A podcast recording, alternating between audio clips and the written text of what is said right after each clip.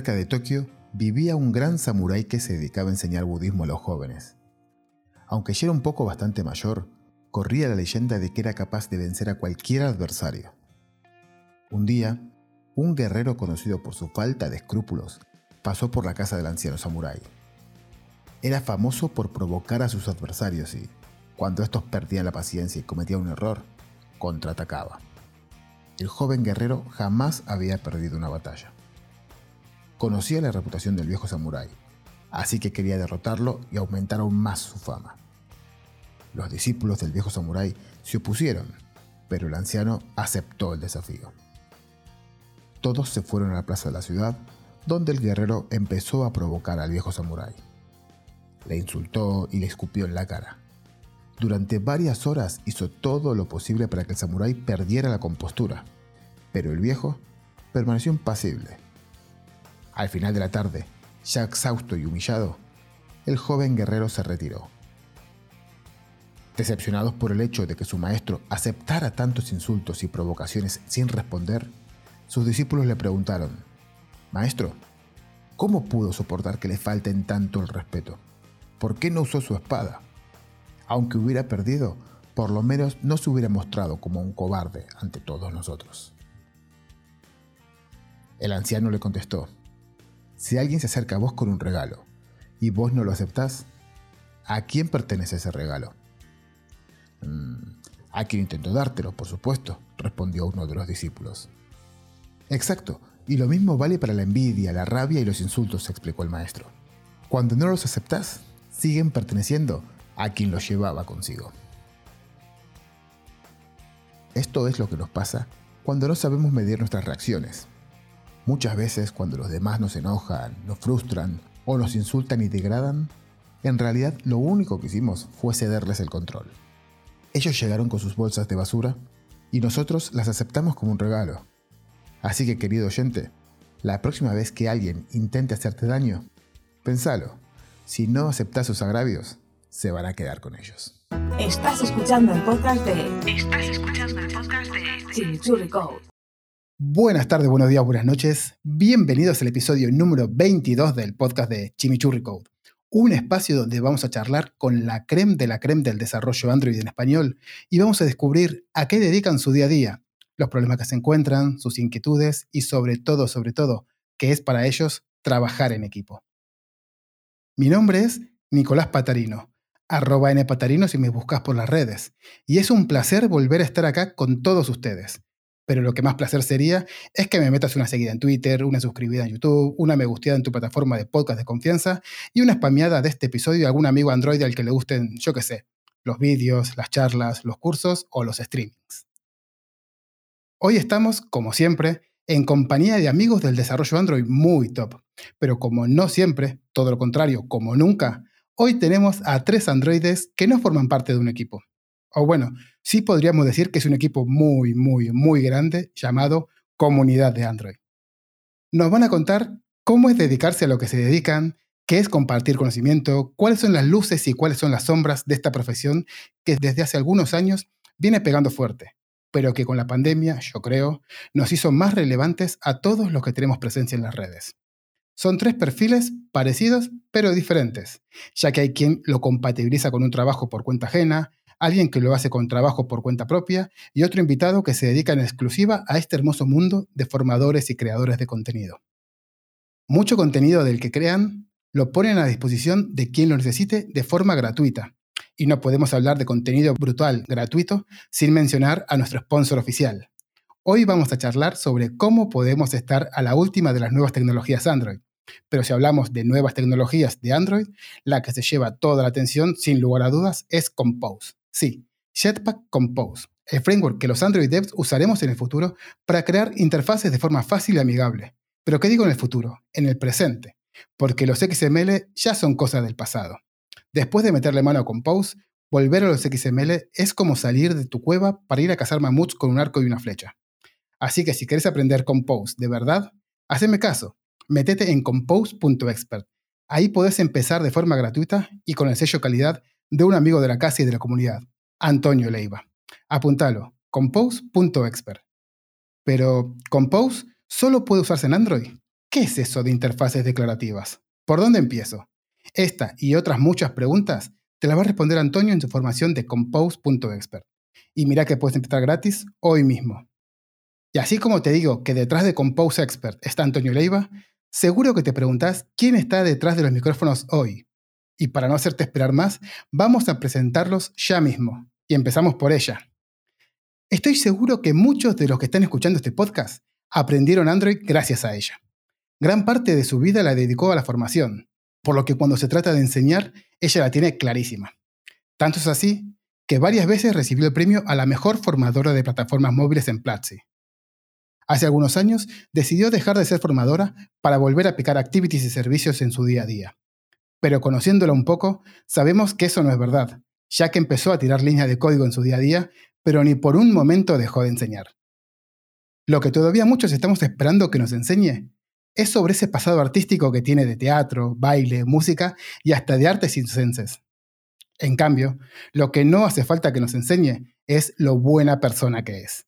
Todos lo sabemos ya, pero pocos sabemos que fue misionera durante un tiempo trabajando con comunidades indígenas en México. Una ídola con todas las letras. Eso sí, hoy intentaremos hacer un episodio divertido y dinámico para que no se quede dormida como le pasa con todas las películas que ve. Su nombre es Anaí Salgado y le damos un aplauso fortísimo para darle la bienvenida a nuestra charla de hoy. Buenas, Anaí. Muchísimas gracias por sacar tiempo para charlar con nosotros. Hola, hola a todos, wow, e impresionante semblanza. O sea, a mí solo me dijeron, dame estos tres puntitos, pero todo, todo, toda la orquestación alrededor de estos tres puntos estuvo impresionante. No, súper feliz y contenta. Eh, como siempre me encanta platicar con ustedes y estar aquí con toda la comunidad de Android, que yo creo que es de lo mejor que tenemos en la comunidad tech.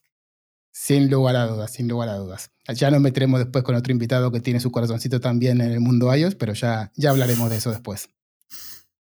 Y bueno, continuando con las presentaciones, le toca el turno a él.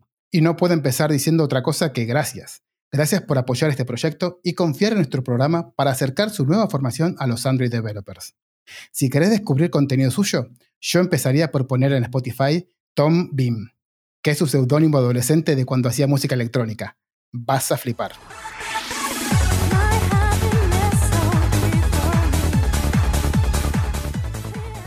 Igual, eso no era lo único que hacía de adolescente, porque también era todo un emprendedor vendiendo figuritas de anime por eBay.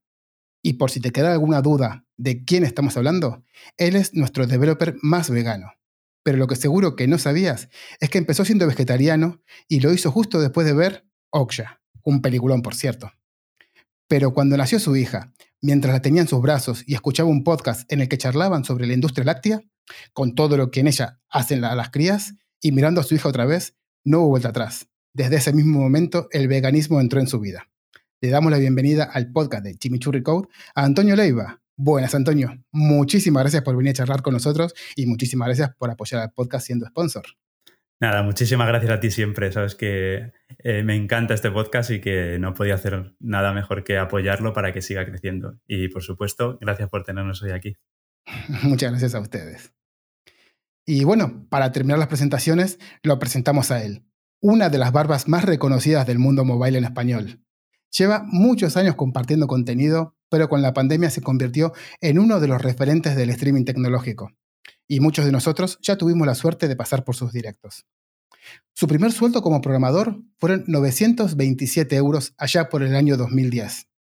En su tiempo libre hacía videojuegos, pero tampoco deberían ser tan hobby si fueron destacados por la misma Unity. Aún así, terminó decantándose por el mundo mobile, y nosotros se lo agradecemos un montón, aunque no tanto el que venga del lado oscuro de iOS, pero se lo perdonamos porque se nota que tiene mucho cariño a Kotlin y cada vez tiene más contenido de nuestro robotito preferido.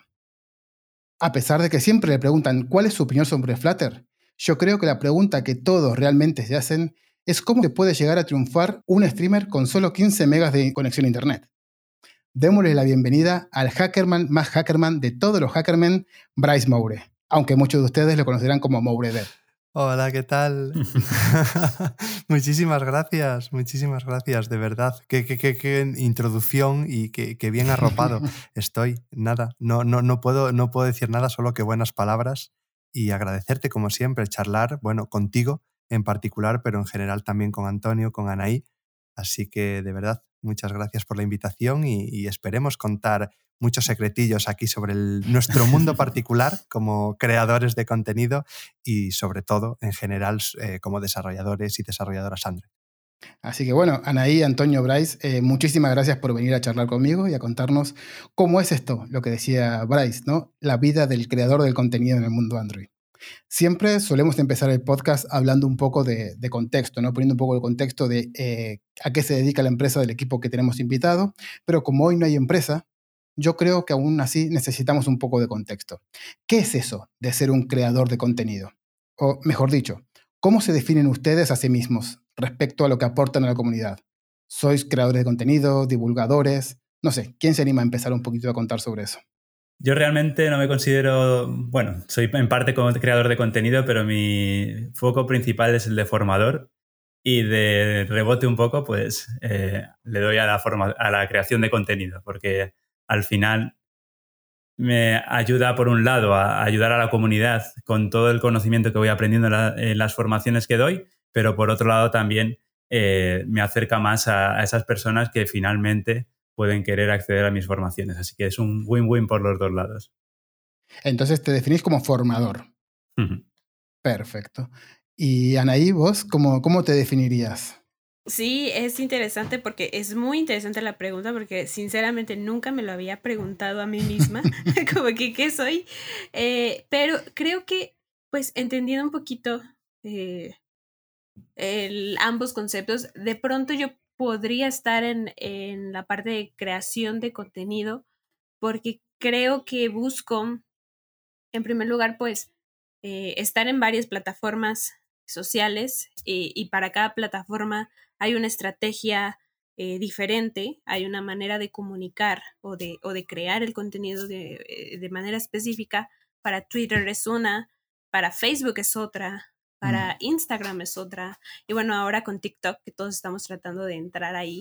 Eh, o bueno, que yo, yo todavía sigo rompiéndome la cabeza un poquito para ver qué cosas, cómo lo podría hacer. Eh, pero igualmente es otro formato, ¿no? Entonces es, es crear un contenido empaquetado para diferentes plataformas. Eh, y creo que en ese, en ese aspecto yo entraría, porque me gusta mucho divulgar un contenido, pero digamos con un toque de creatividad, un toque de creación, un toque de ingenio, un diferenciador, algo incluso hasta de mi propia personalidad, de mi propio estilo. Entonces, de pronto yo podría andar por allá. Es decir, que hay que, hay que entrar en TikTok. Yo el otro día estaba viendo una, una entrevista de, de, Broncano, que es un, un, entrevistador que sale aquí en, en España, y estaba hablando con una chica, una actriz que creo que tenía veintipocos años, y ella decía que ella ya era muy mayor para TikTok, así que yo no me quiero imaginar dónde quedó. Sí, la verdad, bueno, no sé, yo también tengo ese mismo sentimiento. o sea, soy fan, sinceramente me gusta TikTok, me gusta el formato, lo consumo, pero y, y, uno subestima de pronto el trabajo que hay detrás de hacer un TikTok, porque pues por el tiempo, no sé, por el, el tema, lo que sea, pero cuando uno tú intentas hacer un TikTok con la calidad de lo que te gustó, mm. está, ah, ¿verdad? No, no, no es igual, está, está difícil. Yo de hecho creo que es la, la, plataforma más difícil en la que crear contenido. Si me preguntaran ahora, yo no sé ni cómo entrar en TikTok. Moure no, nos puede contar un poco. Yo he intentado crear contenido y, y, lo único que he descubierto es que lo creo mal. básicamente. es decir, que, no valen las reglas que tú crees que en otros lados funcionan. Completamente de acuerdo. A la gente que he escuchado hablar sobre TikTok, lo que dicen es que primero tienes que estar consumiendo mucho TikTok para ser capaz de entender qué es lo que la gente necesita. Claro, eso es una muy buena estrategia de pronto. de pronto eso me falta a mí. Mm. Igual, Moure, estaba hablando, pero casi se quiere escapar de la, de la pregunta de cómo se define el mismo. A ver, si, me tengo que definir, ciertamente yo intento empezar como desarrollador, porque sí o sí, yo ante todo soy eh, freelance o eh, llamémosle freelance, emprendedor, porque tengo mis propios proyectos, y después está la parte de creación de contenido, que sí que es cierto que en su día eh, empezó como un hobby, sin más, y a día de hoy ocupa gran parte de mi tiempo. Entonces, bueno, igual ahí es cuando tengo que empezar a cambiar mi propia definición y ya no solo es la parte esa de, nada, yo comparto lo que se me va ocurriendo, lo que voy aprendiendo. Bueno, sí que sigue siendo esa filosofía. filosofía. Creo que es muy importante tener siempre presente que eh, no puedes anteponer tus propios intereses si de verdad mm. quieres formar una comunidad, si de verdad quieres compartir con alguien. Y yo creo que eso es muy importante e intento mantenerlo presente. ¿Qué pasa? Que cada día es eso, más contenido, más plataformas, intentar innovar, intentar darle más a la comunidad de, alguna forma, pero bueno, siempre, siempre recibiendo hacia, hacia tu lado el doble de lo que das. Eso es una, es una regla de, de oro. Yo creo que por mucho que quieres dar, la comunidad es tan buena y es tan sana y creo que de eso tenemos que sentirnos muy orgullosos que siempre te dan más, siempre te dan más y, donde tú creías que hacías un favor, te, lo están haciendo a ti, básicamente. Sí, yo creo que además nuestra comunidad, toda la comunidad de Android, la comunidad mobile, es una comunidad, como no sé si es porque es más pequeñita o, qué, pero yo creo que es encantadora, te arropan, como decías vos, te arropan un montón, están siempre apoyándote y eso es genial. No, y sí puedo hablar en ese sentido de, de cómo nos arropan la comunidad, al menos de mi lado, pues siendo pues minoría, una, mi género siendo una minoría en esta comunidad. Eh, obviamente, pues cuando comencé en este mundo de compartir contenido, como muchas mujeres también, pues, y como muchos creadores, nos surge el síndrome del impostor y, la, y esto de que, bueno, ay, ¿cómo lo van a tomar? Me van a criticar. Y hay un montón de inseguridades, ¿no? Pero la verdad, o sea, por eso, pues me siento afortunada de donde estoy, mi comunidad más que criticarme o señalarme. Eh, incluso hasta cuando me dan feedback es con amor, este, todo e, es muy, muy lindo. O sea, me siento muy orgullosa de, la comunidad que estamos formando, que todo es en pro de crecer, apoyar y, sin humillar, sin egos, aunque los hay, porque es bien sabido que los hay en el mundo tech, eh, pero en términos de comunidad es muy poquito lo que, lo que hay. Y como mujer en mi género, representando mi género de, minoría, la verdad es que animaría a, las chicas que es un lugar donde podemos estar seguras, donde si viene alguien a decirnos, va a venir otra persona también a defendernos, ¿no? O va a venir otra persona a ayudarnos también. Y, y bueno, que no estamos solas. Y qué mejor que tener a alguien tan referente como vos ahí haciendo un poco de, estandarte. Eh, eso es genial y te, y te lo agradecemos un montón. Totalmente. gracias. Entonces, eh, bueno, ya más o menos sabemos qué es lo que hacen cada uno. Eh, todos están trabajando, tocando, han tocado o siguen tocando o tocaron en el pasado cosas como YouTube, cursos, Twitch, redes sociales, charlas un montón, podcast, participaciones y, y demás. Pero, ¿cómo empieza? ¿Cómo empezaron ustedes en esto? En mi caso, yo, por ejemplo, empecé con los blogs. Empecé escribiendo mm. artículos en un blog. Primero en español, luego me pasé al inglés y luego volví al español. He estado ahí yendo, yendo de un lado para otro. Pero para mí, que soy una persona súper tímida, aunque ahora ya me voy soltando un poco más, lo que más me ayudó es empezar por el escrito porque me daba tiempo a pensarlo, no tenía nada que improvisar y, y por tanto me sentía más seguro y más cómodo haciéndolo así. Mm, muy bien. ¿Y vos, Maure? Claro. Pues básicamente con... Eh, fueron todo cambios en mi vida. Llegado el momento, yo volví a mi ciudad natal, aquí en, en, Galicia, el pueblo donde básicamente me crié, y no había comunidad porque es un, sitio bastante pequeño y aún más si atendemos a una comunidad como puede ser de programadoras, programadores, tecnología, pues mm. oye, cuanto más pequeño, más difícil suele ser. Em, donde me vi eh, pues básicamente me vi solo. y dije, pues, ¿por qué no intentas tú de alguna forma generar esa comunidad? Y me lancé de cabeza a YouTube. Dije, mira, parece que no está muy explorado. Si atendemos a creación de contenido Android, iOS, que eso es algo que también trataremos, mi, mi, otro, mi lado oscuro, ¿no? Mi lado oscuro con, con, iOS, por lo menos en este podcast es el lado oscuro. Eh, y, sí que es cierto, pues mira, como decía también Antonio, de español, inglés, eh, lo que vi también es que contenido en español no había tanto.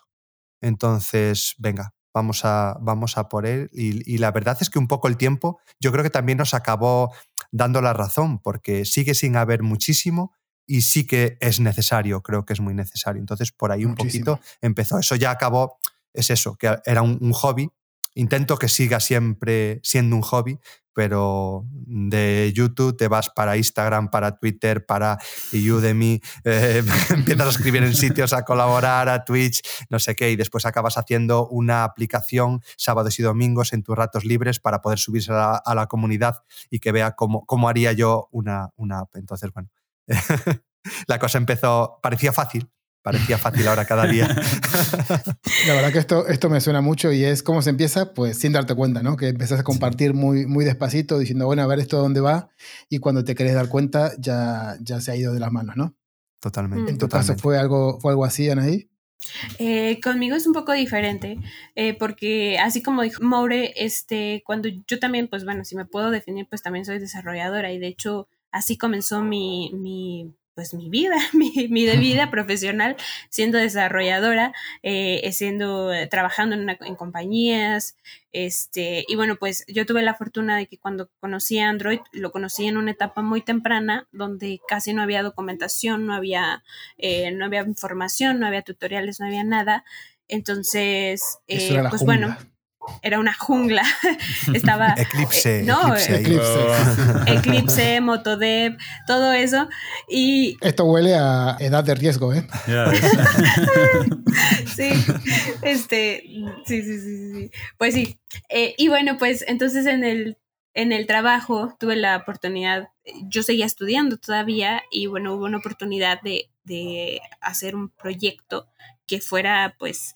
Mmm, no se podía hacer con una computadora porque no había internet en ese lugar y lo que había en ese momento pues eran las, las computadoras mini, las esas chiquititas. Ah, las netbook. Las netbook, exacto. Que eran horribles, sí, sí. Sí, era súper horrible la experiencia.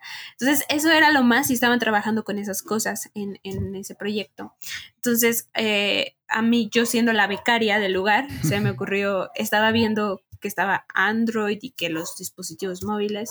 Y les dije, ¿por qué no hacemos una app de Android? Y dije, bueno, yo sé Java. En ese momento, pues en la universidad te enseñan Java. Y bueno, me dijeron, ok, está bien, tú te harás cargo del proyecto. Pasa.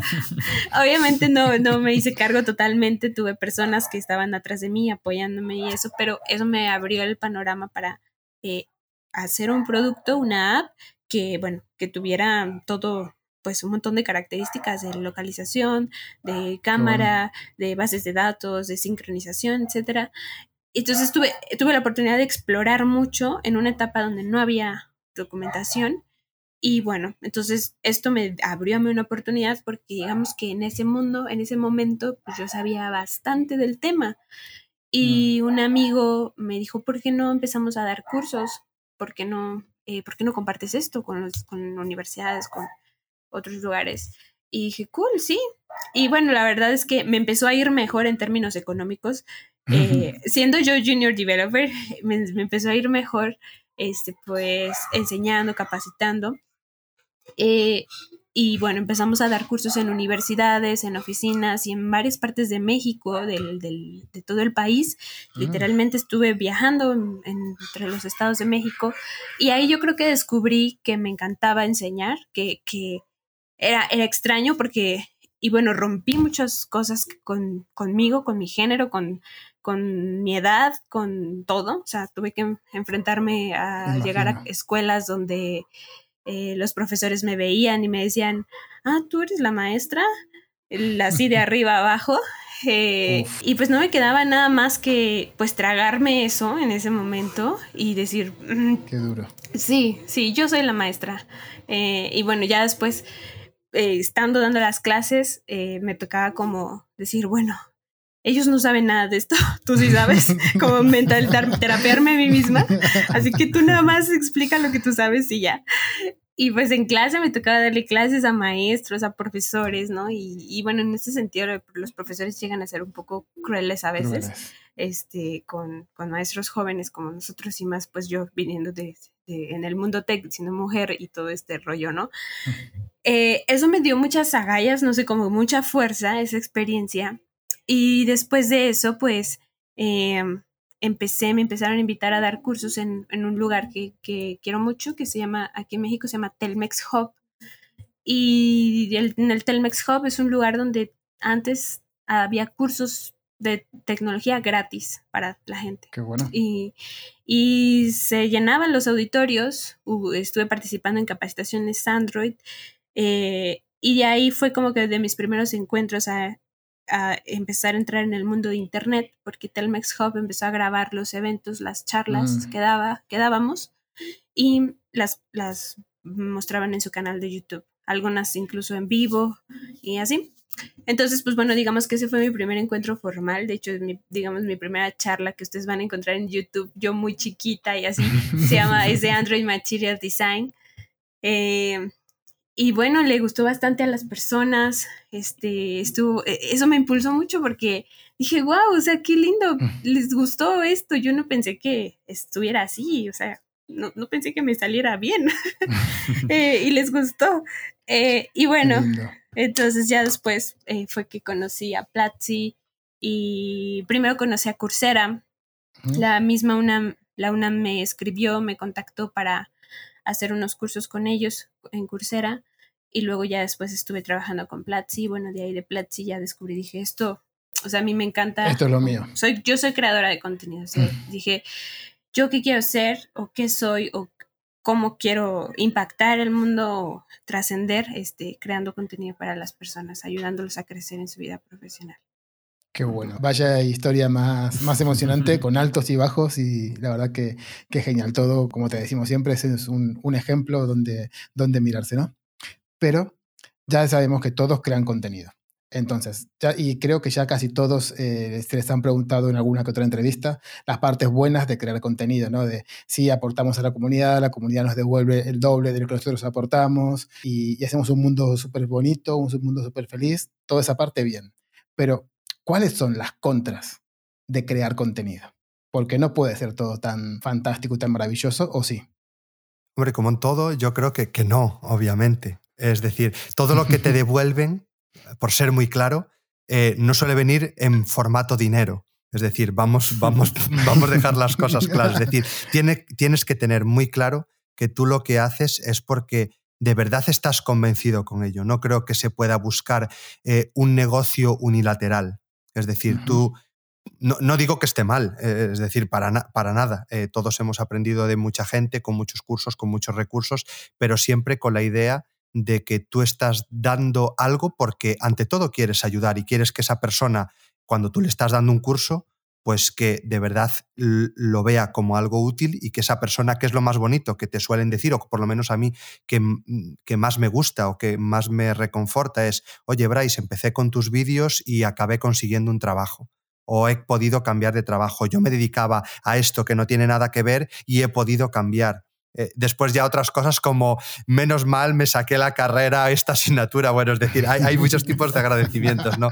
Pero, pero sí que es cierto que al final es, oye, yo he intentado dar algo, yo sí que no lo veo como, o por lo menos desde mi punto de vista, me veo como un creador de contenido, pero quizás no me veo como alguien que está intentando pues no sé, evangelizar o, ni, mucho menos, porque al final yo comparto lo que yo sé y como eh, yo sé, es decir, nada más, ni, ni, ni, más ni menos. Entonces, que tú lo intentes hacer pues con una buena voluntad, como, como creo que todos tenemos en este mundo, y que alguien te diga, oye, es que he podido conseguir un trabajo, o he podido salir de donde estaba, o yo estaba mal económicamente y he podido dar un salto, eso es una, es una pasada. Tú has ayudado a algo muy, muy grande, básicamente. Y eso es, muy bonito, es muy bonito. Pero algo malo tiene que tener. Es decir, algo que, de repente en algún momento digas, buf, qué, pereza esto, o tengo que hacer esta parte de, de generar contenido no me gusta. Ah, existe presión. Yo creo que existe presión en este, en este mundo, ah, porque al final sí que es cierto que aquí no, no, no, en el mundo del desarrollo pues no hay rockstars, ¿no? no es lo más habitual, es decir, aquí no es que sea una persona más o menos famosa, pero sí que es cierto que la gente te demanda que tú le entregues cierto contenido, eso por un mm. lado, y por otro lado tú también te autoexiges, ¿no? A, modo de que, oye, ha salido Jepa Compose, pues habrá que tendremos que hablar de alguna forma de esto. No vale que yo diga dentro de tres años, venga, yo a mi ritmo, aquí lo tenéis. Bueno, tienes como eh, esa cierta responsabilidad con la comunidad de alguna forma. Y yo creo que esa presión eh, a veces puede costar, también el tiempo que le tienes que dedicar. yo me dedico a desarrollar para empresas en proyectos propios y tengo que sacarle eh, a, todo eso para dedicarle a la, a la, comunidad, que yo lo hago encantado, pero al final el tiempo es finito, ¿no? Entonces eso también, también cuesta. Y después también hay la parte mala de que yo suelo ser bastante pasota, pero sí que es cierto que a veces eh, el estar expuesto, pues a veces hay alguna mala palabra, a veces hay algo así como que, como si tú fueras el responsable de algo y, únicamente tú lo único que estás entregando es el contenido que tú, que tú crees que es bueno y nada más. Entonces, bueno, una cosita por otra, pues oye, sí que hay, sí que te puede costar un, poco. La verdad es que yo lo llevo bastante bien. Básicamente lo que estás diciendo es que no, aguantas a los trolls de Flutter. lo, bueno, lo bueno es que yo, creo que ya lo he llevado tan a un extremo que ya, hay, eh, ya he creado hasta buen rollo por esa parte, ¿no?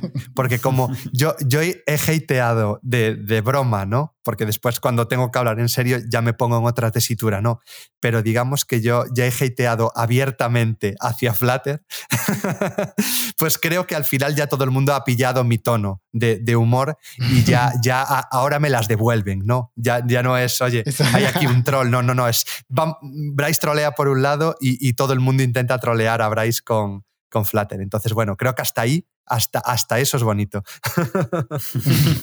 Sí, pero sí que es verdad que como dice Bryce, te creas una responsabilidad que muchas veces es propia. Tampoco es que haya una presión, a lo mejor en los directos como hace Bryce sí que a lo mejor tiene un poco más de presión de estar ahí en continuo, pero en los vídeos en YouTube al final nos creamos una presión de publicar todas las semanas, porque bueno, también es un poco lo que demanda el algoritmo de, de YouTube, cierta recurrencia y nos creamos una presión y una autoexigencia que a veces pues es complicado complicado mantenerla porque hay épocas que te apetece más, épocas que te apetece menos, porque hay momentos en los que por lo que sea no te encaja, el último día, última hora eh, grabando y editando un vídeo, ¿no? Pues eso es algo que, que va un poco intrínseco al que al final pues queramos tener esa presencia ahí y, y que eso genere una autoexigencia que, que a veces te haga pues que pues que la, presión te pueda en algún momento, ¿no? Pero en general, la verdad que, que, por el otro lado, por el lado de la comunidad, pues rara vez hay malas palabras, rara vez hay, hay problemas. Yo en mi caso tengo el, el hándicap extra de, que sí que lo he visto alguna vez, pues que al generar tanto contenido gratuito, a veces cuando intento promocionar algo de pago, pues es algo que choca, ¿no? En, en cierta parte de la comunidad. Y eso pues es algo que cuesta un poco porque nuestra comunidad está bastante acostumbrada al contenido gratuito, al, yo me busco la vida solo o sola y puede llegar a un momento en el que quieras tú, pues como en mi caso, vivir de ello y puedas tener ciertos problemas con alguna parte de la comunidad, pero en general también suele ser bastante receptivo todo el mundo y el que quiere lo consume, el que no, no. Pero bueno, siempre hay esas pequeñas, esos pequeños comentarios diciendo esto todo lo hacías por, por conseguir dinero o que todo era gratuito y de repente ahora hay algo de pago, pues bueno, esa pues, parte. Eh, se llama vida, se llama comer, alimentar a hijos. la factura, la luz. sí, pero antes estabas comentando, bueno, comentaron los dos, ¿no? Todo el tema de, de la presión autoexigida que nos, que nos solemos poner. ¿Cómo, ¿Cómo luchamos contra eso? Es decir, ¿cómo podemos eh, hacer que, que, eso no terminemos en, en, lo que se conoce como el burnout, ¿no? Como que nos quememos.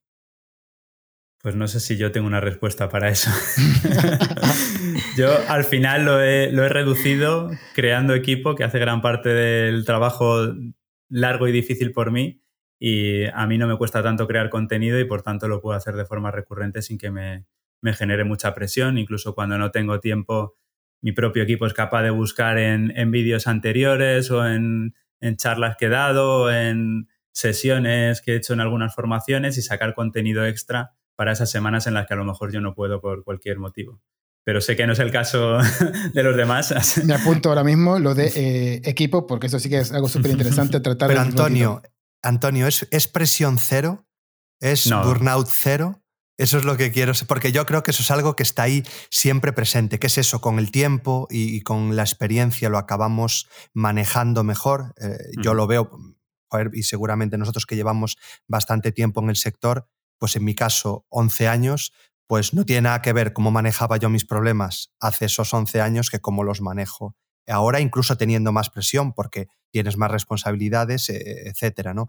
Pero sí que es cierto que tanto como reducir y decir esto va perfecto, va como la seda, eh, es, complicado. Eh, a mí por lo menos me resulta bastante complicado. ¿Qué pasa? Que son más cosas de un día, que igual es un día que puedes tener peor o que muchas veces también lo decías, lo decías tú, esa presión que nos autoimponen las propias plataformas, que creo que eso es algo que hay que entender muy bien para que no nos para que no nos consuman, porque yo puedo Em, puedo ceder a mi presión, puedo ceder a la presión de la comunidad porque quiero darles algo y creo que se lo merecen, eh, pero lo que no puede ser, porque eso sí que yo he visto a muchos compañeros de, oye, mira qué mal me está tratando YouTube, a mí me ha pasado, mira qué mm. pasa aquí, que yo estoy intentando hacer este contenido, me esfuerzo al máximo y después no promociona, no llega, no crece, cualquier ese tipo, eh, tipo de cosas. Yo creo que eso es muy, eso es muy malo y al final es, es un poco el mal de nuestro, de nuestro tiempo, ¿no? Que, mm, eh, a veces hasta vienen por, por, algo tan, tan externo que ya no es eso, ni nuestro propio trabajo, ni la comunidad, ni lo que opinen de nosotros, sino que YouTube prefiera sugerir, por ejemplo, vídeos de partidas de Fortnite que de Android, que mm. me parece bien, obviamente, me parece bien, pero bueno, sí que es cierto que a veces nos intentamos comparar y eso también, también nos puede hacer daño. ¿Y vos, mm. ahí, con todo, todo ese tema de la presión, también la sentís? Bueno, eh, retomando un poquito como la, la pregunta anterior que va súper ligada con esto, es como que qué no me gusta de la comunidad o, o, qué es lo que de repente se me hace incómodo, es definitivamente, pues bueno, la intensidad de, de, lo que uno puede llevar este rol de crear contenido, que es justamente lo que están platicando. Para mí es eso, la intensidad. O sea, yo soy una persona muy intensa, soy una persona muy, muy perfeccionista, eh, lo cual a veces me ha resultado bien, pero a veces sí ha dañado pues otras áreas de mi salud mental incluso. Mm. Eh, de lo cual es como están hablando precisamente, he llegado en, a, a tener puntos de burnout, de querer escapar de todo, de, de así, bye. Eh, y, es, y estos momentos en los que eh, me he sentido así, pues me han llevado a reflexionar y a entender que en qué cosas he, fallado, a qué cosas le he dado más importancia de la que necesitan. Y yo creo que en el mundo de las redes sociales, yo creo que ustedes, ustedes saben eh, la intensidad de Twitter, la intensidad de YouTube, la intensidad de... Eh, en Instagram no me pasa mucho, pero hay mucha intensidad en la gente que yo creo que uno tiene que pensar o verlo como, eh, bueno, este, uno tiene que ser cuidadoso siempre con lo que dice, pero también en este mundo del hate y esto uno tiene que verlo como es un mundo que no existe, es un mundo que no es que no son personitas, la, muchas veces no, ni siquiera son personas, ni siquiera es una persona la que está diciendo o, agrediendo o, señalando. Eh, y, y, pues uno tiene que entender, equilibrar esa parte eh, por nuestra salud mental, eh, ver, no ser tan intensos o no tomarnos tan a pecho, tan duro una crítica de alguien o, o un hateo de alguien, porque bueno, hemos visto claramente muchos ejemplos de influencers que se lo han tomado así y ha sido muy duro para ellos salir y, y, bueno, en general yo he tratado de aprender eso, no, no tomármelo así tan fuerte, ni lo bueno ni lo malo, o sea, ni el hate, ni tampoco, pues obviamente recibimos también un montón de mensajes de personas que nos dicen, no, pues tú me ayudaste mucho y gracias a ti y esto, y, yo como que he tratado de dejar ese mundo un paso atrás de mi, en primer lugar, de mi vida personal, de mi vida familiar, de mi vida de Anaí, lo que es. Y, y, eh, y, ese mundo de allá de las redes sociales y la generación de contenidos como que voy y me sumerjo a otro planeta y que no debo tomármelo, es como si me sumerjo a un videojuego y no debo tomármelo ni tan a pecho, ni tan intenso, pero bueno, con la responsabilidad que, que, merece. Eh, y bueno, pues para la parte del burnout, eh, esto de dar una línea clara de, de, mis tiempos, definir una línea clara de mis tiempos de familia, de mis... Ustedes probablemente, no sé si lo notan, pero generalmente fines de semana casi yo no estoy conectada, casi no mm. estoy en Twitter, no estoy en redes sociales. Eh, he reducido mis horarios de usar el teléfono a muy poquito. Tres, tres horas en promedio al día, cuatro horas en promedio al día. Y eso me ayuda a poner esos límites de usar lo menos posible el teléfono y darle más importancia a las cosas que sí me hacen feliz, que es ver la, la salud de mi familia, de mis niños, de, de, de sonreír, de ver una, de, de escuchar música, de, como que esas cosas que sí, sí merecen más la intensidad, sí merecen más la pena darle ese grado de importancia, más allá que el mundo de las redes sociales.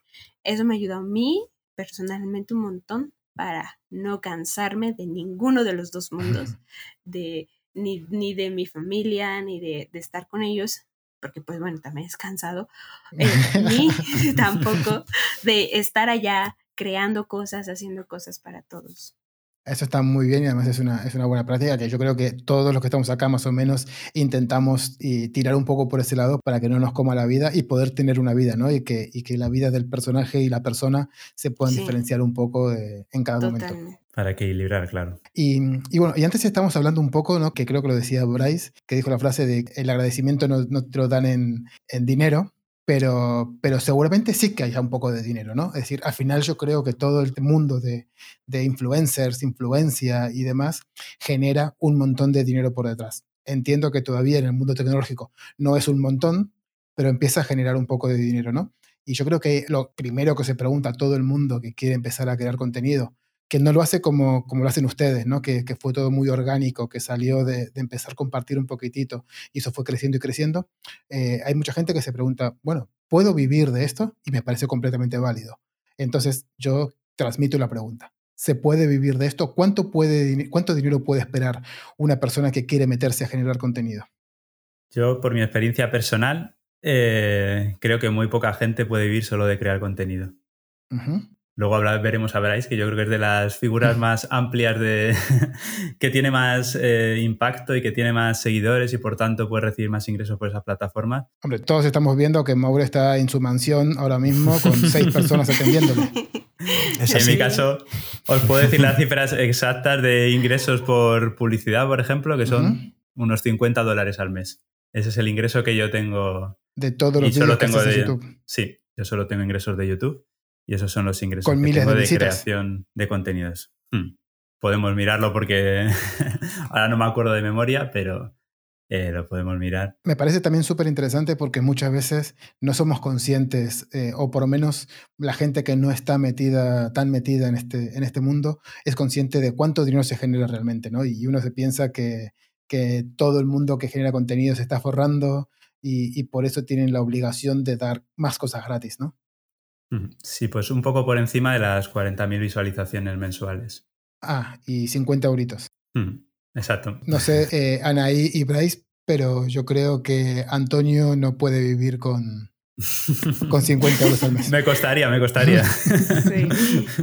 Depende de qué vida quiera tener. Pero hay familias Eso. que sí viven así con estos Sí. sueldos, ¿no? Sí. Sí, lamentablemente estamos en un, en un mundo muy, muy dispar.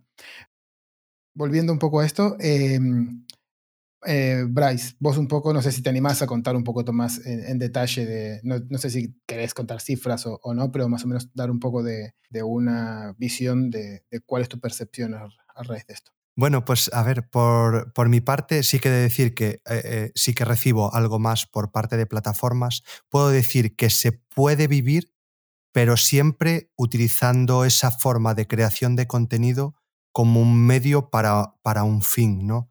Es decir, eh, la, la satisfacción de crear contenido, el alcance que tienes de poder llegar a miles de personas, de poder conocer eh, a vosotros, os he, os he conocido gracias a, a yo meterme en el mundo de la creación de, de contenido. Es decir, esos contactos, esa gente de la que acabas aprendiendo tanto, por supuesto es gracias a la creación de contenido. Por eso digo que ahí hay- tiene un valor que en Mm. muchos casos es muy superior a Claro, todo lo que te puede sí. aportar el, el dinero, el conocer a, a gente así.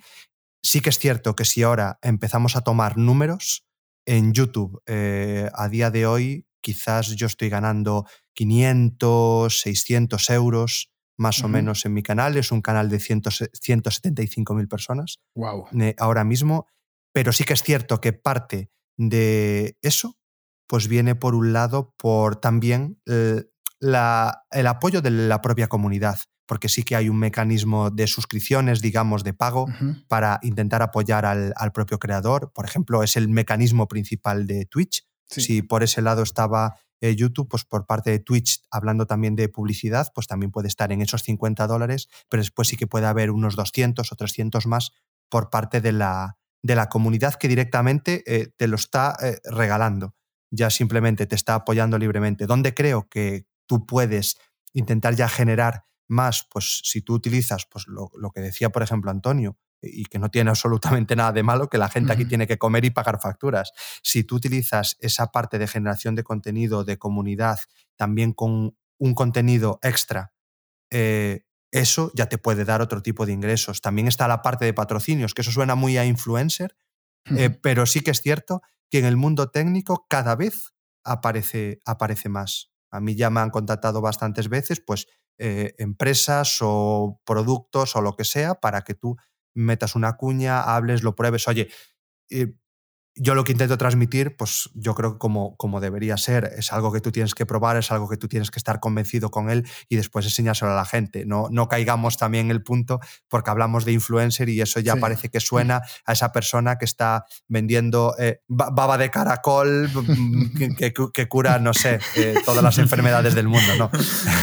no, no nos vayamos a eso, pero sí que es cierto que al final, si juntas de muchos sitios eh, puede servir perfectamente. Y por mi lado, por ejemplo, también me abre otro nuevo camino, que es ya no solo em, darme a conocer a la comunidad, sino darte a conocer a las propias empresas. Claro. Entonces es que te puede entrar un proyecto, te puede em, llamar para una conferencia y esa conferencia puede estar remunerada en algunos casos. Es decir, al final sí que eh, yo creo que no está bien poner todos los huevos en la misma cesta, como se suele decir, pero que si sabes utilizar esa parte te puede dar eh, muchos beneficios, muchos beneficios. Completamente de acuerdo. Y bueno, y ahora no, no vamos a, meternos en ello, pero lo de no poner eh, todos los huevos en la misma cesta, Antonio lo conoce muy bien porque Antonio es una, es una de las personas que se dedican mucho a, a pensar las cosas que hacen, intentar generar eh, eh, activos pasivos y todo lo típico que se suele, que se suele decir, y, es un claro ejemplo de ello, como también es un claro ejemplo de lo que comentabas recién, ¿no? que ya cada vez en el mundo tech empieza a haber un poco más de ese patrocinio, y el claro ejemplo es Antonio con este podcast. ¿no? Entonces, me gusta dejar, dejar claro y avisarle a la gente que se puede vivir de esto, se puede vivir de generar contenido, pero que todo tiene su, tiempo y no todo el mundo puede hacerlo, porque seguramente como ustedes están acá, haya habido un montón de gente que también lo haya intentado y por lo que sea, por suerte, por no estar en el lugar indicado o por no tener la, expresividad que pueden llegar a tener ustedes o, los conocimientos, no han llegado, ¿no? Entonces, esto es como, como todo. No todo el mundo puede llegar a cualquier lado fácilmente. Y claro, que hay que tener en cuenta que los ingresos de las plataformas son muy inestables, que a lo mejor mañana YouTube cambia el algoritmo y te revienta las visitas y pasas de 500 a 10 y, y no puedes estar planteándote que eso va a ser eh, tu ingreso principal porque en cualquier momento se puede venir abajo. Yo contaba los 50 euros como anécdota, pero yo ese dinero ni me planteo lo que entra ni lo miro porque esa parte me da igual. A mí lo que, me, lo que al final me ayuda a sustentar mi, mi propio negocio es que la gente me conozca, que vea cómo explico, que les guste lo que, lo que ven, que aprendan la parte básica y si quieren avanzar y, e ir más a fondo en los temas eh, que, ofrezco, pues que entren en una formación de, pago o, incluso eh, que me hablen con su empresa y dar formaciones en empresas, que también se me ha dado bastantes veces el caso. Y al final por ahí sí, sí si al final te quieres dedicar al 100% de esto, me plantearía más esa, esa vía más que el hecho de, poder sustentarte con el, dinero de YouTube o el dinero de Twitch. Además, e, eso es lo que tenemos que hacer. A nosotros nos encanta que nos den el contenido completamente masticado y es un poco lo que, lo que hacemos, ¿no? Y, lo que estamos haciendo es pagar por que esté más masticado. Es decir, al final un curso o, las formaciones que son de pago no es porque digas, bueno, porque yo quiero Antonio, me cae bien, es guapo y, y como es vegano lo apoyo. No, es porque yo creo que él me puede ahorrar un montón de tiempo si le tengo que estudiar yo por mi cuenta, ¿no? Entonces creo que esto tenemos que ser conscientes de que es una inversión a, muy corto plazo porque al final te puede ayudar un montón. Y si me permites añadir un poquito sobre ese tema, yo creo que los creadores de contenido luchamos con un tema cultural muy, muy difícil de el hecho de de que culturalmente pues siempre esperamos recibir la educación de manera gratuita, ¿no? Eh, y siempre esperamos como que, pues, ¿por qué cobras? ¿Por qué me estás vendiendo el conocimiento? ¿Por qué me estás vendiendo esto? Y, y, y bueno, es algo que es muy difícil de transmitir que, a ver, el conocimiento sí, vas a tener, ahí está toda la documentación. Eh, lo que yo te estoy vendiendo es mi investigación como profesor y, mi método de enseñanza y mi forma de transmitirte esto. Eh, lo cual es, eh, no se llega a valorar como debería ser, porque detrás de de una clase hay un montón de, investigación, de, pensar, de qué ejemplo voy a poner, cómo lo voy a decir, eh, qué luz voy a poner aquí o cómo lo voy a hacer para que sea más dinámico y se entienda más. Eh, hay un montón de planeación detrás que eso en realidad es el producto terminado. O sea, yo lo comparo, por ejemplo, que en nuestro país, en México, eh, el agua el hecho de por qué pagamos por el agua, si es un producto, pues es gratis, o sea, es, un producto vital. En realidad no pagamos por el agua, sino pagamos por la intubación, por toda la maquinaria, por todo lo que hay para transportar el agua en sí. Y, y lo mismo sería con el tema de la educación. Eh, no, estás pagando tanto por el conocimiento, sino estás pagando por toda la, forma en la que te lo voy a transmitir y voy a lograr que tengas una experiencia de aprendizaje. Eh, entonces, en ese sentido, pues sí, definitivamente cuesta mucho transmitir esto a la comunidad, que lo vean de esta manera, que la educación no es un gasto, sino es una inversión. Yo estoy invirtiendo en algo, en comprar esto, para porque después me va a remunerar más en mi salario o en, mi, en otro trabajo o subir de puesto, etcétera. Es una inversión. Hablando de esto, de que es una inversión para la gente que está apoyando y, fomentando participar en estos cursos, ¿cómo se calcula ese precio? Es un tema complejo y, que depende también mucho. Yo me lo he tenido que trabajar mucho, el tema de la mentalidad del valor de los, de los productos que creo.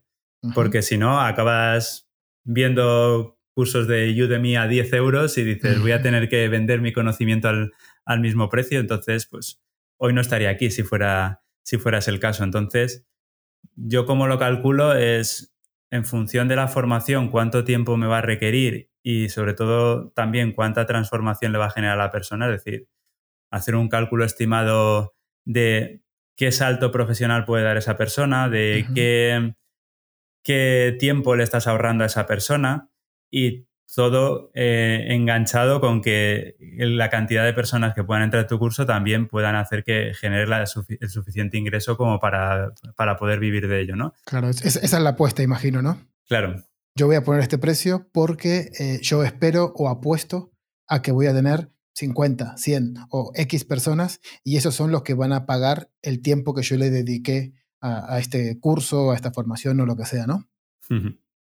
Sí, sí, totalmente. Es ver un poco el, equilibrio, ¿no? Porque al final todos tenemos un número de horas limitado y esas horas las tenemos que, repartir entre todas las tareas que tenemos y, eso tiene al final que generar unos ingresos a final de mes. Entonces, pues la suma de todo eso es la que hace salir, echar las cuentas. En mi caso, además, que yo también tengo equipo, pues tengo que contar que hay dos personas a, tiempo parcial a las que tengo que pagar a fin de mes y, por tanto es una responsabilidad también para mí que esas personas tengan su sueldo seguro y su sueldo fijo y que, que, puedan dar el máximo sin tener que estar preocupadas por si van a cobrar a fin de mes, ¿no? Entonces todo eso se suma a la, a, la balanza y, y, al final es hacer un cálculo basado en lo que, en lo que crees del valor que estás aportando unido al tiempo que le dedicas y, y los gastos que estás teniendo en, ello. Quizá mi caso es un poco más extremo porque yo me dedico al 100% a esto y, tengo que pensar en todo eso. Pero... me parece perfecto dar esa visibilidad y que todo el mundo entienda que los precios no están puestos ahí al azar, sino que hay un pensamiento por detrás y que si cuestan lo que cuestan es porque valen lo que valen, ¿no?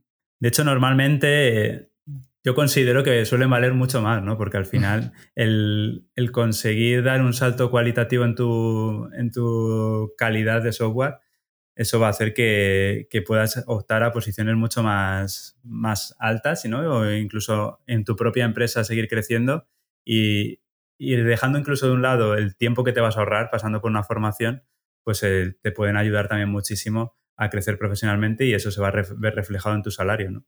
Sí, completamente de acuerdo. Lo que pasa es que creo que todavía no somos, o por lo menos hay mucha gente en la comunidad que no es consciente de esa, de esa progresión, por eso no, no, no somos o no son capaces de, de, de, de, dar ese saltito y pagar lo que haya que pagar.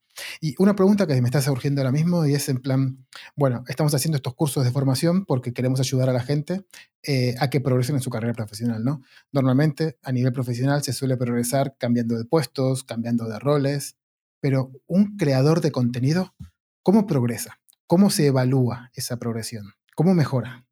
Yo creo que ahí hay un. Te, tenemos, te, tenemos, bastante, bastante suerte y, y, bastante desgracia, ¿no? Primero, primero porque, porque sí que es cierto que, volviendo a la responsabilidad esta de la que estábamos hablando antes, pues oye, parece que siempre nos tenemos como que medio obligar a estar muy al día, porque oye, tienes que más o menos saber qué cosas se están presentando, cuando tienes que hablar de ellas, para lo que sea, ¿no? Entonces ya te obligas por esa parte. Pero mirándole la parte buena, pues oye, también esa autoexigencia nos ayuda a estar ahí eh, en, siguiendo sin, sin, perder el tren, ¿no? ¿Qué pasa? Que a día de hoy es, es, tan, tan difícil. Yo creo que la tecnología, el mundo del desarrollo de software avanza tan, tan rápido que es complicadísimo. Y, y yo aún no he hablado del lado oscuro, pero me tengo que preocupar también qué hace Google por un lado y qué está haciendo Apple por el otro lado.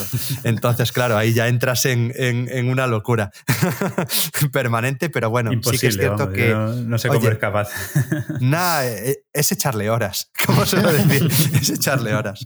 Pero e, es complicado, pero bueno, también la, la flexibilidad incluso de nuestro trabajo, nuestra posición, eh, no suele haber este límite de yo estoy en mi puesto de trabajo, sí o sí. Hablo de puestos de trabajo a la antigua, no hablo uh -huh. a, a, día de hoy o cómo uh -huh. funcionan muchas empresas, pero yo viéndolo por cuando estuve en ciertas empresas, pues en muchos casos o no tenía esa oportunidad de avanzar con la tecnología y a veces tú no tampoco tenías ni las ganas de querer buscártela por tu cuenta. Eh, sí que es cierto que cuando intentas generarte un clima en el que te sientes a gusto, pues parece que todo es más fácil. Entonces, bueno, yo creo que hasta ahí, hasta también tenemos un poquito, un poquito de suerte de cara a intentar renovarnos continuamente con todo lo que eso conlleva, ¿no? Eso está genial. Y che, yo creo que ya podemos hablar un poquitito de cosas que también interesan a nivel técnico, ¿no? Porque, claro, acá lo que tenemos es que todos tenemos eh, muchos conocimientos técnicos. ¿Qué tipo de código hacen ustedes? Es decir, ¿qué, ¿a qué dedican el, la parte de código cuando están picando?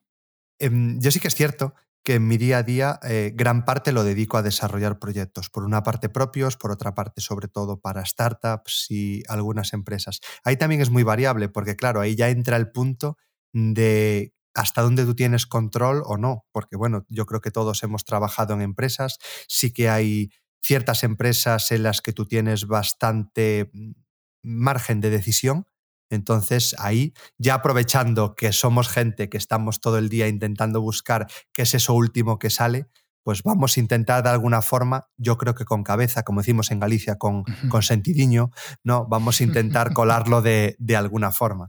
Eh, entonces, siempre que mm, puedo, pues oye, eh, es eso, con sentido vamos a intentar ir hacia donde va el mercado, porque de verdad a mí no me gustaría, creo que vamos a desarrollar muchos años como para que nos cansemos pronto de esta profesión, que puede ser muy bonita, pero que también se puede hacer muy cuesta arriba o, o en mi caso algo que de verdad me afecta, que es la monotonía. Si de verdad yo estoy haciendo lo mismo, absolutamente lo mismo día tras día, a mí es algo que sé que tarde o temprano me va a acabar eh, pasando factura. Entonces, tener esa libertad de decir, y a, en mi caso ha funcionado bastante bien precisamente por orientarme a proyectos propios y a, startups, porque parece que es un poco ese ecosistema que te permite como más eh, margen de maniobra de cara a desarrollar. Entonces, yo intento irme siempre a lo que a donde intenta atender el mercado.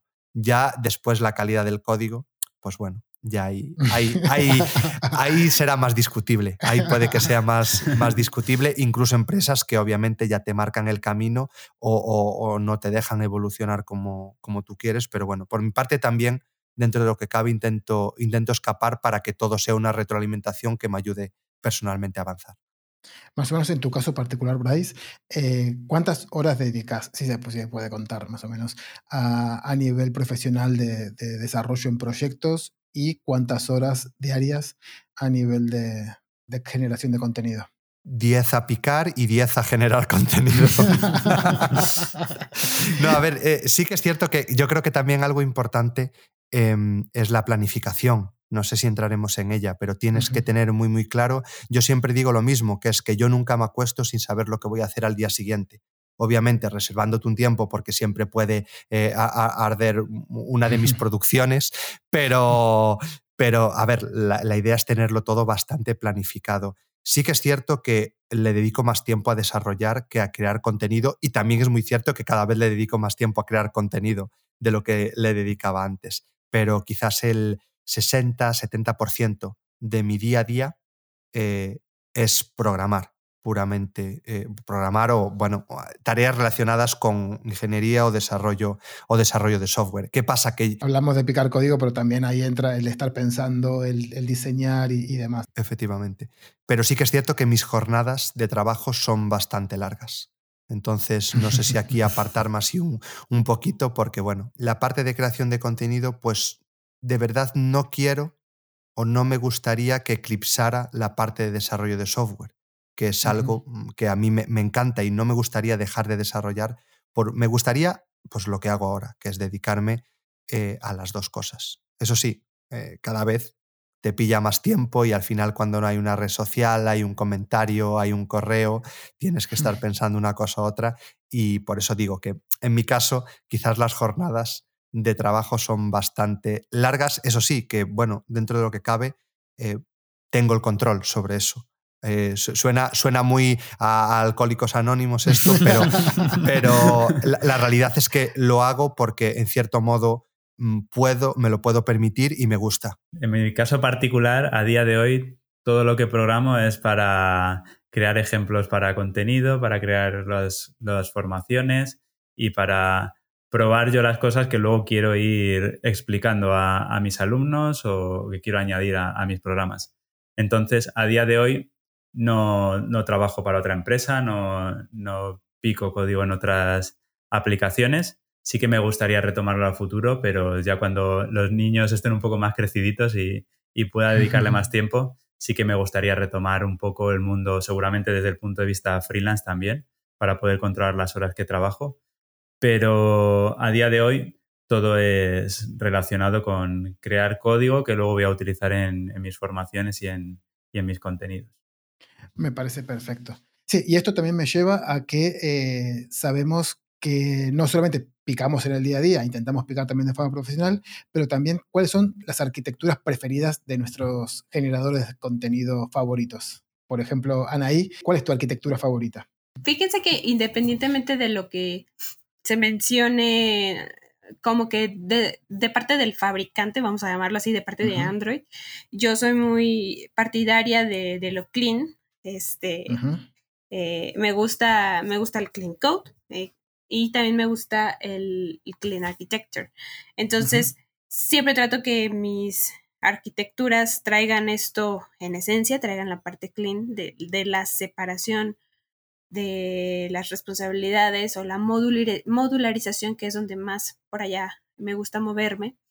Eh, y también, pues, en este caso con Android, la arquitectura que ahorita nos ha sostenido, ahorita nos ha eh, trabajado bien, pues es MVVM más Clean. Entonces es aplicar toda esta parte de MVVM, lo que, lo que viene en, eh, en la documentación oficial, tener view models, este, tener una capa de datos, pero nosotros tenemos añadida una capa de business logic, donde ahí concentramos eh, los casos de uso, los, los, casos de uso que ocupamos, que de hecho nos resuelven un montón y nos han ayudado a reutilizar la mayor parte de, de, de estos, de los casos de uso, en un montón de pantallas y en un montón de lugares. Ahorita estamos tratando, eh, en primer lugar, iniciamos con una arquitectura donde teníamos o la esencia era tener unas tres carpetas principales, la capa de presentación, la capa de Business Logic y la capa de datos. Eh, pero ahorita, por las necesidades de nuestro proyecto, como está creciendo, estamos tratando de irnos hacia una arquitectura más por feature, por feature y mm. hacia y aplicar eh, MVVM hacia adentro por feature. Eh, esta es la arquitectura que cuando tenemos proyectos grandes o sí, proyectos grandes, de, muy grandes, este, recomiendo más por feature porque nos permite modularizar un poquito más, eh, este, modularizar un poquito más como empaquetar por features. Pero también eh, me he dado cuenta que pues no resuelve a veces del todo, porque a veces hay cosas, por ejemplo, casos de uso de un feature que se necesitan también en otro feature o se necesitan en otro lugar también. Entonces, llevarlos también para allá, pues suele ser este pues difícil, ¿no? pues, sí, o sea, y esto va, va a medida de cómo vamos aplicando las cosas y cómo va evolucionando nuestro proyecto, nos va orientando a ir haciendo cambios para cada vez tener el proyecto ideal, cada vez acercarnos más al proyecto ideal.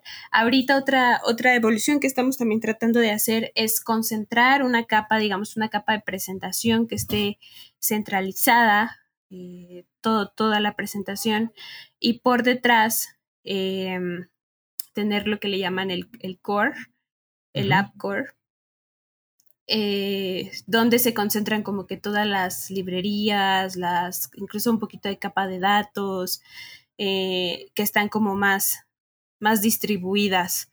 Entonces, en la parte de presentación, tener más presentación de pronto por features, pero en la parte de atrás de AppCore, ahí tener este, nuestra capa de separar otra vez casos de uso, todos los casos de uso juntos, eh, y por otro lado tener la capa de datos allá. Entonces es un modelo híbrido entre el modelo inicial de tres, únicamente tres carpetas principales y con el mix de por feature. Entonces, esto es así como se nos ha ido, como nuestro proyecto nos lo ha ido exigiendo. Y aquí quiero hacer una acotación que las arquitecturas no son aplicables, sino es como que rigurosamente tienes que hacer siempre es la misma arquitectura, sino es, es, es como la moda, lo que te acomoda, lo que le va acomodando tu proyecto conforme tu proyecto va evolucionando, eh, puedes ir haciendo estas modificaciones, puedes ir concentrando, puedes hacer estos mixes donde tienes eh, en una capa de presentación, tienes features de features de views y por otro lado tienes un, un core de elementos que se pueden compartir entre todos los features. Entonces, pues bueno, hasta ahorita es como estamos tratando de ir hacia allá. Todavía no lo tenemos totalmente implementado, eh, porque aparte nosotros tenemos otra variable y es que nuestro proyecto es un proyecto legacy, muy viejito. Entonces, pues nos ha ido... y es un legacy así de, de actividades que manejan todo. Entonces, este, hemos ido migrando poco a poco, iterando poco a poco cómo nuestro flujo de programadores, entre programadores, cómo nos va mejor. Eh, y bueno, a nosotros nos conviene que somos un equipo pequeño y nos ayuda, como nos sincronizamos mucho más rápido, mucho mejor cuando hacemos estos cambios. Pero, y por eso podemos darnos el lujo de ir evolucionando así, pero de pronto en equipos más grandes eh, cuesta un poquito más de trabajo. Entonces, hasta ahorita como que estamos haciendo este híbrido de MVVM con Clean. La verdad que está bastante chulo. igual con, completamente de acuerdo con lo que decís de las arquitecturas, porque yo antes siempre pensaba que las arquitecturas teníamos que estar, eh, intentar quedarnos lo más quieto en ella, una vez que encontramos la arquitectura que nos encaja a nosotros, quedarnos ahí, pero lo, lo que después te vas dando cuenta es que la tecnología evoluciona. Entonces, los cambios que uno tiene que estar haciendo constantemente en la arquitectura no es para poder cambiar o para estar dentro del hype o, para, o, simplemente para estar a la moda, sino es para intentar adelantarnos y preparar nuestro código para cuando tengamos que hacer esa migración sí o sí. Y entonces, con esto me lleva a la siguiente pregunta. Ustedes como creadores de contenido tienen que estar mucho tocando las últimas librerías, las últimas versiones de esas librerías y demás. ¿Cómo se lleva el tema de migrar? La verdad que se lleva a regular. Por ejemplo, poniendo un ejemplo de, ayer mismo en el Android de Submit, eh, yo estoy haciendo justo ahora el contenido de Compose y ayer salieron cosas pues, que ya empiezan a romper los vídeos que hice la semana pasada, ¿no?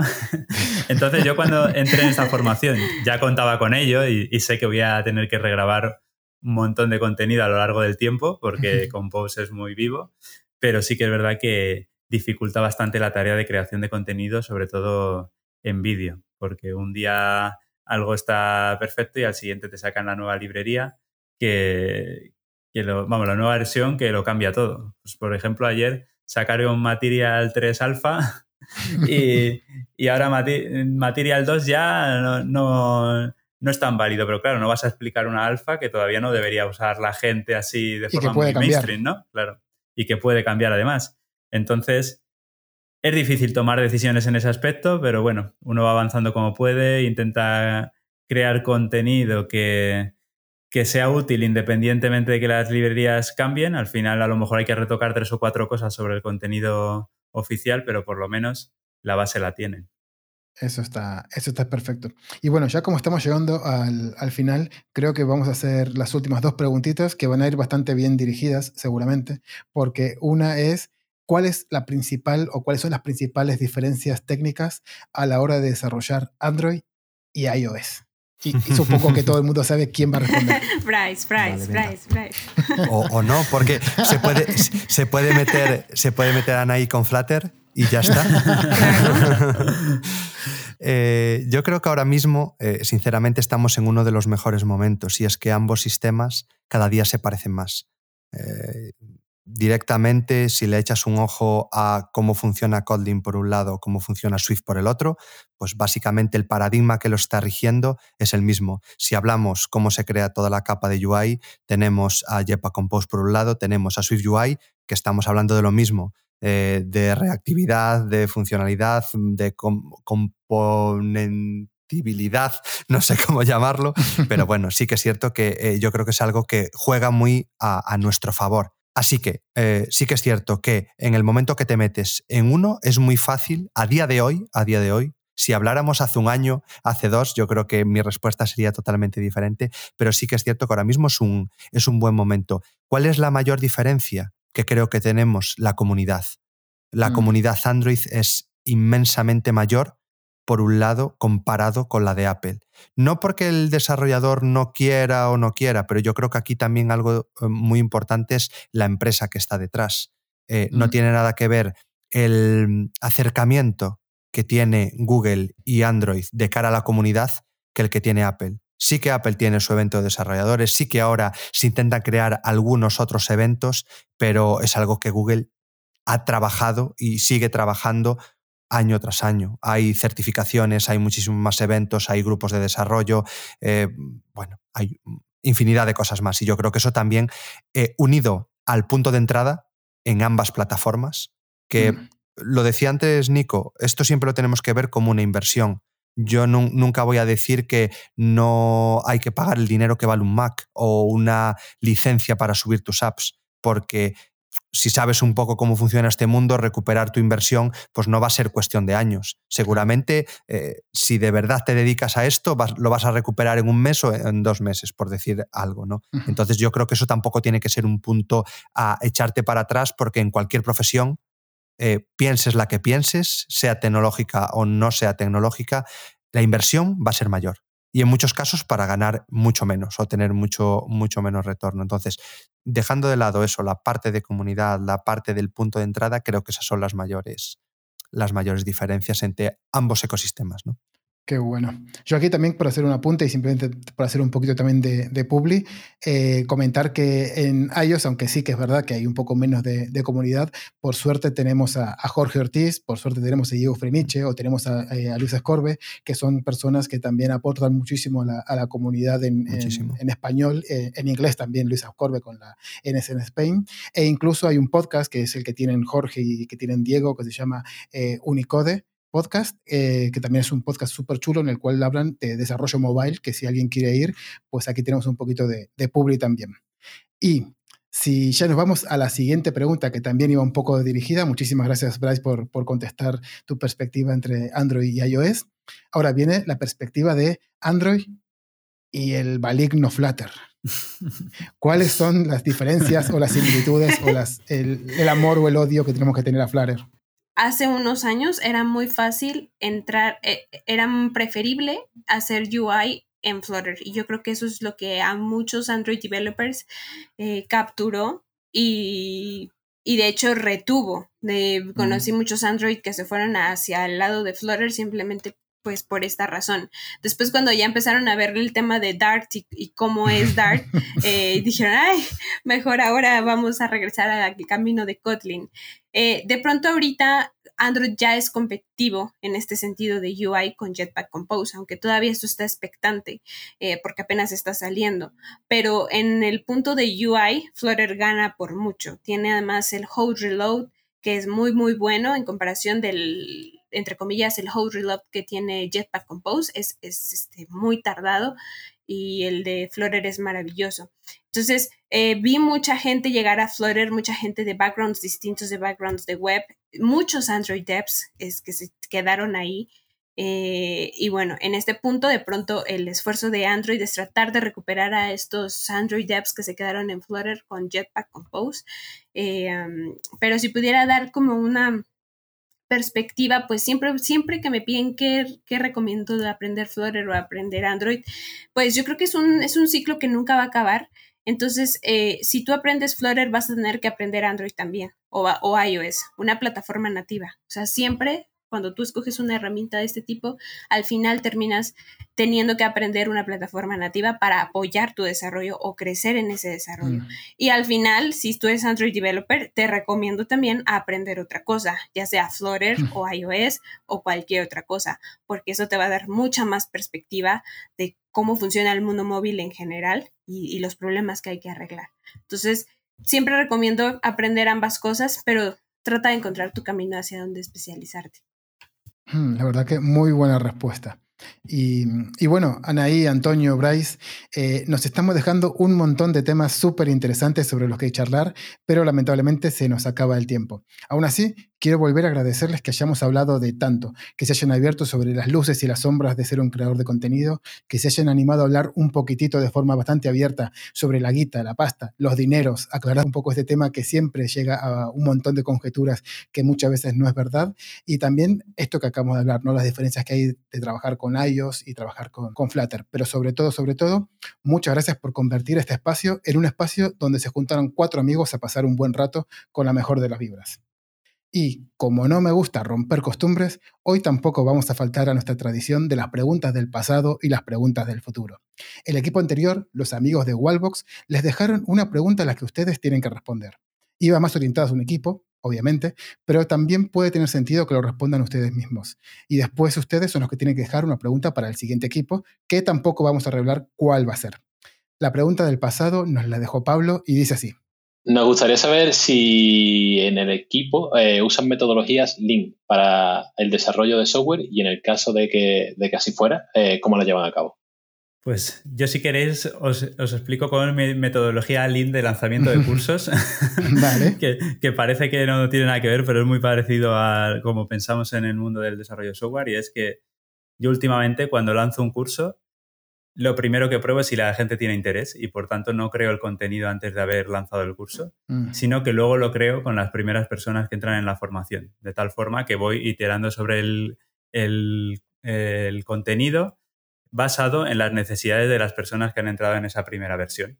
Ya las siguientes sí que está el contenido creado, pero esa primera edición yo estoy muy encima de las personas que han entrado, me interesa saber mucho cuál es el, el feeling que tienen con, con el contenido, si lo están entendiendo bien, si se están perdiendo en algún punto, qué partes en sus propios proyectos echan de menos para luego ir iterando sobre ello y darles el contenido que realmente necesitan. Porque yo de primeras no puedo saber qué es lo que alguien necesita de base en una formación, puedo intuirlo pero no puedo estar seguro y así los contenidos quedan mucho más redondos con la ayuda de esas primeras personas que entran. Pues la verdad que está, bárbaro y además encaja muchísimo con la filosofía Lean, llevada no solamente al desarrollo de software, sino también a, la creación de, contenido y en este caso de, cursos. Muchísimas gracias por, por, tu respuesta, Antonio. Y ahora, antes de que ustedes dejen la pregunta, me gustaría que nos recuerden en dónde los podemos encontrar a cada uno de ustedes. ¿Qué redes, qué handles y demás? Anaí, ¿dónde te podemos encontrar a vos? Eh, me encuentran en todas mis redes sociales como arroba andcode, en Twitter, en Instagram y también tengo mi sitio web anaisalgado.com que aprovecho para contarles que entren a anaisalgado.com diagonal cursos porque todos los que entren por ahí les voy a dar una, una sorpresilla. Entonces vayan para allá. Perfecto, muchísimas gracias. Y a vos, Bryce, ¿dónde te, dónde te buscamos? Pues básicamente como Mouredev en cualquiera, en cualquiera de mis redes, principalmente YouTube, Twitch, Instagram, Twitter, o si no os queréis acordar de nada de esto, moure.dev, me ha venido muy bien ese dominio, entonces ahí está absolutamente todo, grupo de Discord, cursos, bueno. Eh, entrar y, listo. Pues ahí, ahí iremos. Y a vos, Antonio, ¿dónde te seguimos? En mi caso, en, el idioma español todo está alrededor de Devesperto, así que si entran en devesperto.com, en la parte superior pueden acceder al resto de, redes sociales. Casi todas son Devesperto, menos Twitter, que es Devesperto 1, porque ya estaba pillado. así que ahí me encontrarán.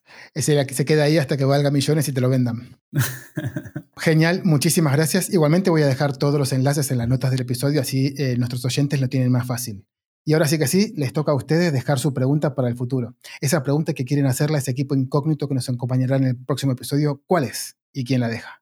Pues habíamos pensado que muy relacionado con el tema de, creación de contenidos, queríamos saber si estáis aprovechando el conocimiento que se crea dentro de la empresa para crear contenidos, ya sea, por ejemplo, formaciones internas o formaciones externas, algún blog, charlas, y, si, cómo eso está revirtiendo en la empresa, si se está reportando algún tipo de, beneficio. Wow, buenísima esa pregunta y además a mí me toca muy cerca porque yo en casi todas las empresas en las que he estado he sido parte del equipo de Outreach y, nos enfocamos muchísimo en, todo eso. Así que estaremos atentos a, lo que nos responden. Muchísimas gracias y aprovecho para decirte a vos, querido oyente, que si no te querés perder la respuesta de nuestro próximo invitado, metele una suscribida a este podcast, así te avisa cuando hay un nuevo episodio. Y ahora sí que sí, Anaí, Antonio, Bryce, espero que como yo y todos los que nos vayan a escuchar, la hayan pasado ultra recontra requete bien. Muchísimas gracias por su tiempo y nos vemos por las redes. muchas gracias a ti, Nicolás. Gracias, gracias a todos. Nos vemos allá. Muchísimas gracias, un placer como siempre. Y a ustedes, amados amigos que están al otro lado del transistor, solo quiero recordarles que no pueden dejar de aprovechar la formación de Antonio Leiva, Compose Expert.